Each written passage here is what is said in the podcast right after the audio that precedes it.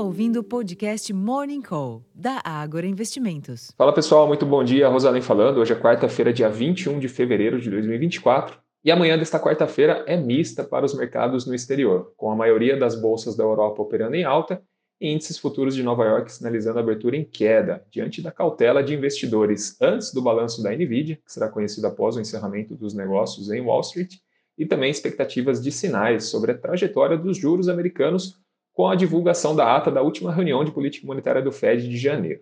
Essa ata deve reforçar a chance de que os cortes de juros comecem apenas em junho, num ritmo gradual, diante daquele desafio do Banco Central americano de controlar a inflação e, ao mesmo tempo, evitar uma desaceleração da economia. Já na Ásia, as bolsas de Xangai e Hong Kong subiram após o Ministério de Habitação chinês aprovar empréstimos para projetos imobiliários. No entanto, o minério de ferro estendeu as quedas da véspera e recuou nesta madrugada.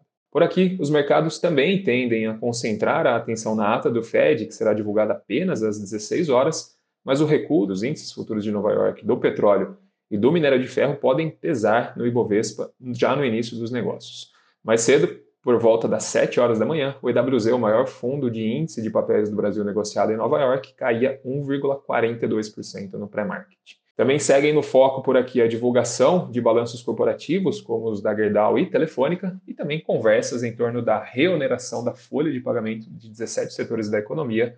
Lula e Haddad devem se reunir hoje para tratar sobre esse assunto. Em termos de agenda, aqui no Brasil, o Banco Central divulga dados do fluxo cambial semanal às 14h30.